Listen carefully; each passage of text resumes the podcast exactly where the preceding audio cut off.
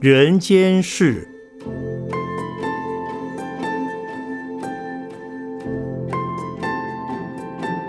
圣严法师著。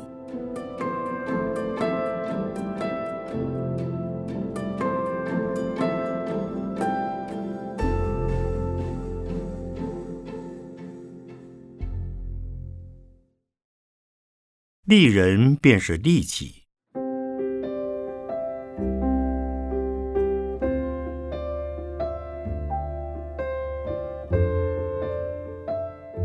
在我当小和尚时，有一天庙里来了一位行脚僧，他病得很重，身旁没有人照料起居。我师父就告诉我，有一天你也需要四处去行脚，若是病了。也需要有人照顾。师傅的意思是要我去照料那位病和尚，因此在那一阵子，我除了把自己的功课做好之外，也帮忙清洗打理那位行脚僧的衣食汤药和大小便器。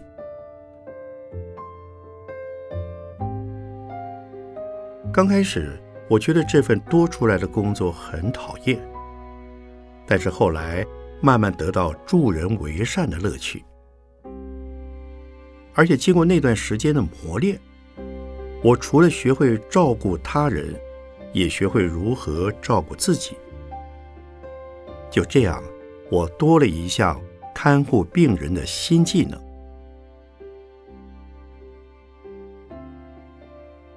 一个人的一生，只要愿意奉献、学习。都是自我成长的机会。这些成长包括人格的与心理的两种层面。但是如果不用心，恍恍惚惚过日子，人生很快就在蹉跎中逝去。记得在我十来岁时，我的二哥在压棉花，这种工作很辛苦，需要不停的用脚。在机器上踩踏着，因此他希望我也能出力帮忙。当时我还小，只想玩，不想帮忙。我二哥就告诉我：“小弟，在草地上被放养的牛，不久就会被人杀来当食物吃。但那些帮农夫辛勤耕田的牛，人们会说。”他们是人的伙伴，一直饲养到老，而舍不得杀来吃。你要当哪一种牛呢？被二哥这么一说，我开始认真帮他工作，一有空就分担他的辛劳，把帮助二哥的工作当做玩耍，也是很快乐的。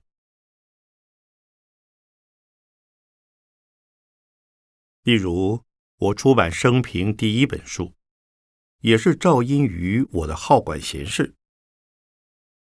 本来我在军中只需做好本分工作就够了，但当时有一位法师和一位基督教的牧师大打比战，我为了帮那位法师的忙，于是加入战局，读了许多书，写成数万字。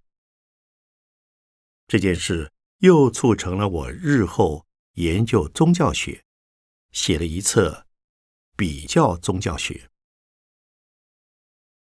透过勤勉的写作，从此使我的思路更为清明，也练就了一支多产的笔。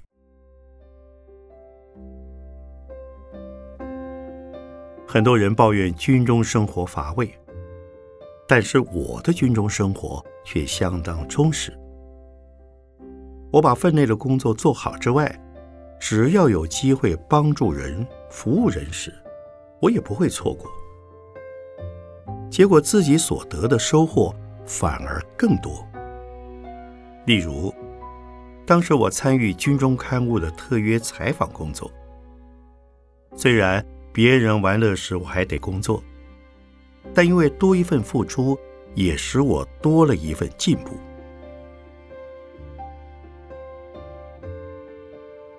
生而为人，就要不停的求进步。其方法与原则，不外乎除了做好自己的本业外，也要多参与服务他人的活动。如此，不但能调剂生活，同时也能拓展自我的深度及广度，为自己创造更宽阔的际遇。所以我要说，利人便是利己。从我的人生历程来看，的确印证了这句话。因此，奉劝大家，尤其是年轻人，在努力于本业之余，也要多多协助他人，多参与公益的活动，自己才会有多层面、多角度的成长。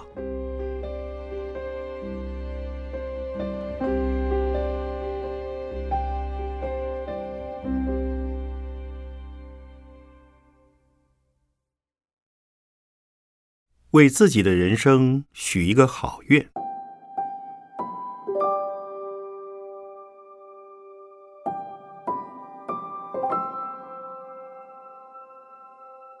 有一阵子，美国许多著名企业的执行长被质疑做假账，造成轩然大波。虽然事件发生在美国，但也值得台湾反省。我们是否或多或少也迷失在纸醉金迷的世界里？难道生命的意义与价值就是为了赚钱、为了求名位、为了争权夺势而不择手段的明争暗抢吗？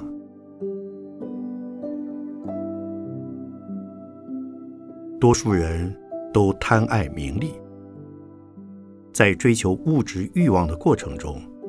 浑浑噩噩过日子，尤其台湾社会很容易有一窝蜂的现象。一旦流行什么东西，许多人都会不加思索的就跟着流行走。无论任何场域，凡是被炒成抢手货的，大家就会挤破了头去购买。事实上，那些东西真的适用于每一个人吗？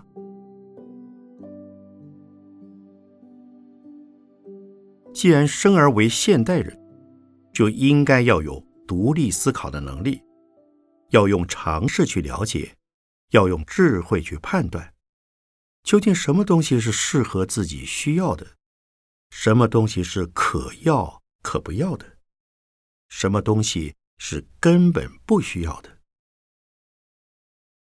如果能具备，我要的不一定是别人要的，别人要的。不见得是我要的这种独立的判断能力，便不会在现代物欲充斥的环境中迷失了自己。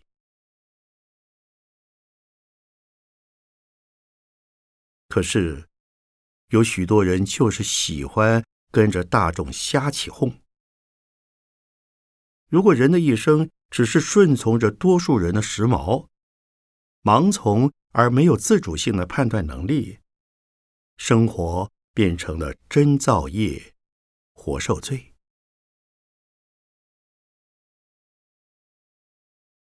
究竟我们该怎么活着才有意义与价值呢？就佛教徒的立场来说，凡夫来到这个世间是来受报，是来还债。佛菩萨来到这世间，则是为了发愿，为了还愿。我们每个人都有数不尽的过去式，也有不可数的未来世在等着我们。过去我们所思、所说、所做的，会影响我们这一辈子。因此，有人卑贱，有人高贵。有人贫穷，有人富裕。我们现在世的所作所为，也将影响未来世的尊卑与贫富、健康及福寿。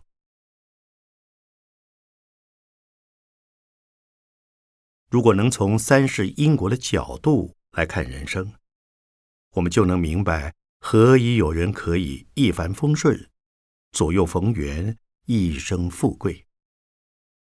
有人则是历尽沧桑，到临终时还是一无所成。有的人埋怨世间的人海浮沉，没有道理，没有是非，只有奸诈权谋。若从眼前的状况来看，确实是无法求得公平的。但若追溯到往事，知道我们也曾经为善为恶，对于今日的种种际遇，应该就能释怀了。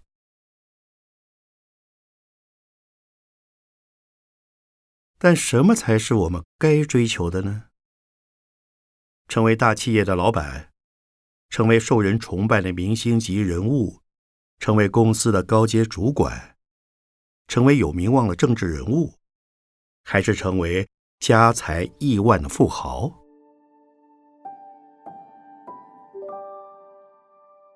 我们必须了解，人生的真正价值，不是银行账户里的财富，不是股价的高低多少，不是政商资源的多寡。不是受人崇拜的表象，岂不见到或听说，有的人曾经名震一时，却利用这些资源图利自己，到头来不但毫无价值可言，甚至带给社会、带给自己家人种种负面的后果。所以，人生的价值。应该建立在社会生命及历史生命上，对自己的过去、现在、未来都能做好本分中事，便能对自己的生命有所交代了。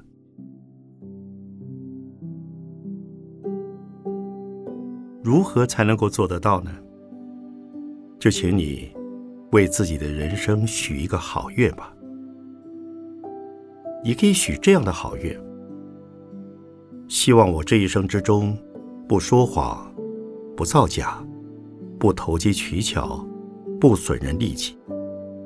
我愿尽份尽责，随份随利，使自己健康平安快乐，也使他人健康平安快乐。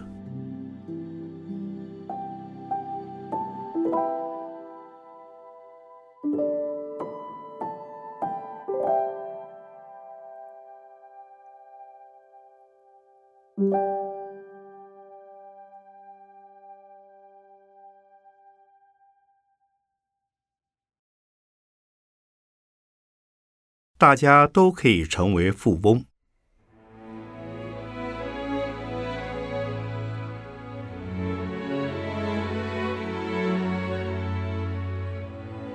所谓富有，多半是指物质金钱的富足。例如，美国著名财经杂志《富比士》每年都会公布全球富豪的排行统计，主要就是从这些人所拥有的资产财富来排定名次。换句话说，就是以拥有金钱的数量来判断一个人富有的程度。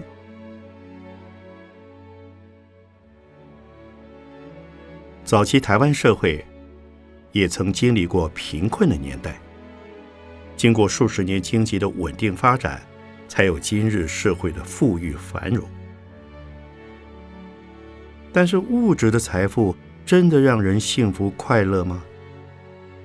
事实上，任何一个年代都会使人感觉幸福或不幸福，快乐即不快乐。时至今日，物质的财富。能为人带来便利，同时也有可能为人造成烦恼。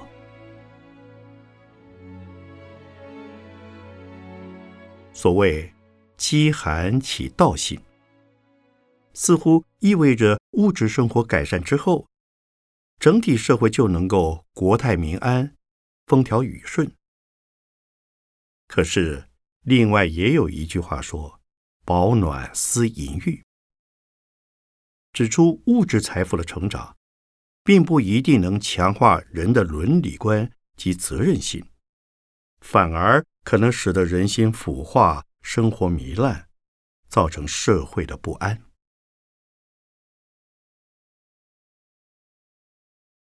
我不懂经济学，我只知道人心如果偏向任何一种性质的极端之时，就会有问题。况且，人生的快乐和幸福，并不等于物质财富的拥有，也不能从经济条件的贫富来论定一个人生命价值之贵贱。也可以说，真正的财富。不一定是金钱买得到。真正的财富在于我们内心世界的宽广、豁达与包容。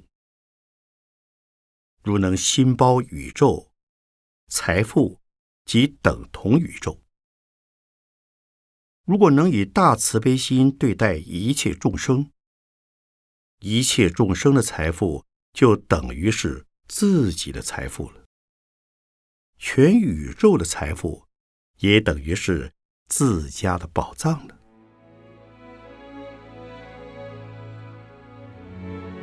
以护持法鼓山的信众而言，捐款支持法鼓山，看起来他们个人的财富好像变少了，其实却是更加富有了，因为他的财富与社会的财富进行了整合。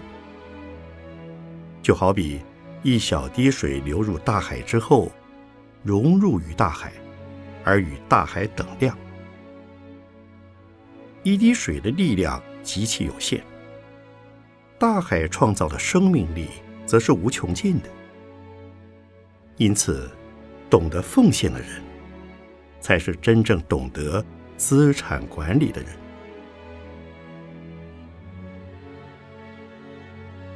现代社会中，虽然每个人的机遇与聪明才智不一定成正比，所能创造的财富也不一定，但是如果有机会时，不妨就奉献多一些；如果没有机会，就奉献少一些。布施是财富，知足也是财富。因此，不论机会多与少。有或无，也等于是恰到好处的在增添财富了。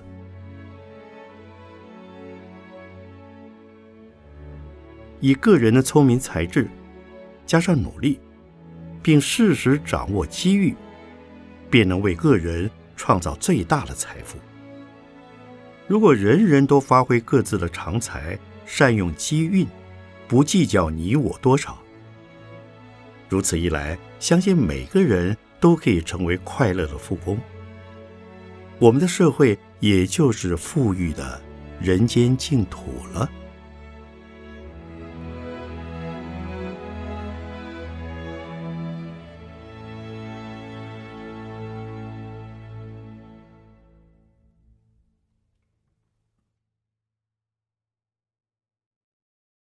无常与创新。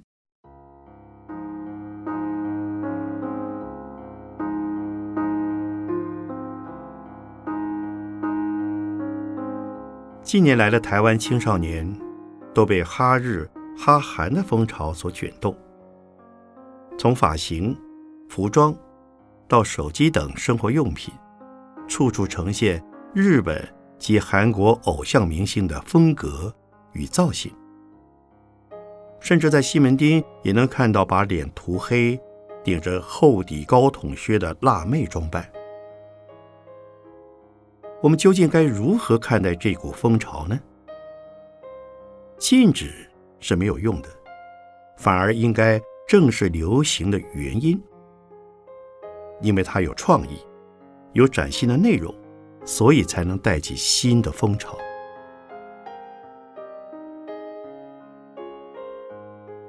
日本的创新能力源自于欧风美雨，欧洲的工业革命。美洲的民主政治，一波波的新思潮东传到日本之后，掀起日本的明治维新改革。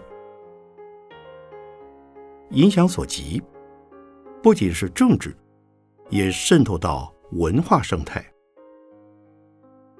日本可说是接受西化程度最深的国家之一，译介欧美著作也不遗余力。欧美的每一本畅销书出版后不久，日文版很快就上市。日本人广泛吸收欧美文化思想以及科技的开发，一如唐朝时代派遣唐使到中国取经的精神。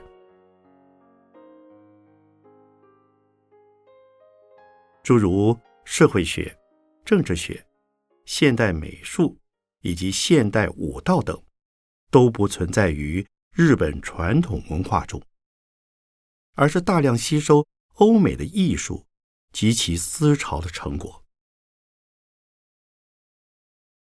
此外，我们知道，顾总统蒋中正、将军何应钦等人曾到日本学习新军事。然而，日本的现代军事也是向欧美学来的。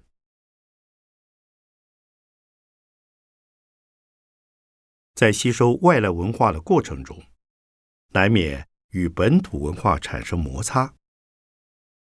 有摩擦不一定不好，只要能够融合本土文化的内涵，再加以创新，就可能成为新的特色。曾经来台演出的英国阿克朗汉舞团，编舞者本身是印裔人，幼年时到英国学习芭蕾舞。他的舞蹈结合了印度的古典舞以及英国的现代舞，运用几何、数学的元素，成就独树一帜的舞蹈创作。而台湾的林怀民，早年到美国向舞蹈大师玛莎·格兰姆学习西方现代舞。回来之后，他所创办的云门舞集，舞作之中富含了中国文化的儒家、道家与佛教的精神。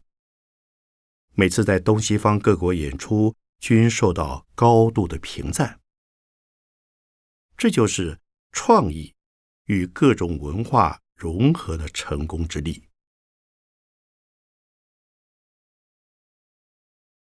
虽然技术可以被学习，但创意本身却无法复制。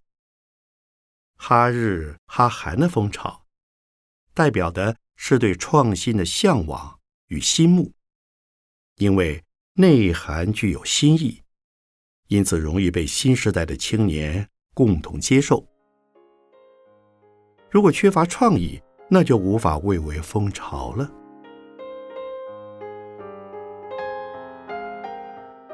佛法所说的无常，正有日新又新的含义，也有不断变异的意思。如果能以智慧来因应，便是不断的适应，从适应中创新。就能经常保持活力。如果没有智慧，变成抱残守旧，终究沦为被时代淘汰的命运。法鼓山之所以被视为社会的启蒙运动者，原因即在于警觉到随时有被新时代淘汰的危机。与其忧虑危机的来临，不如开创新机。以带动风气，便能于老太尚未出现之前，已有另一股新生的气象呈现在世人面前了。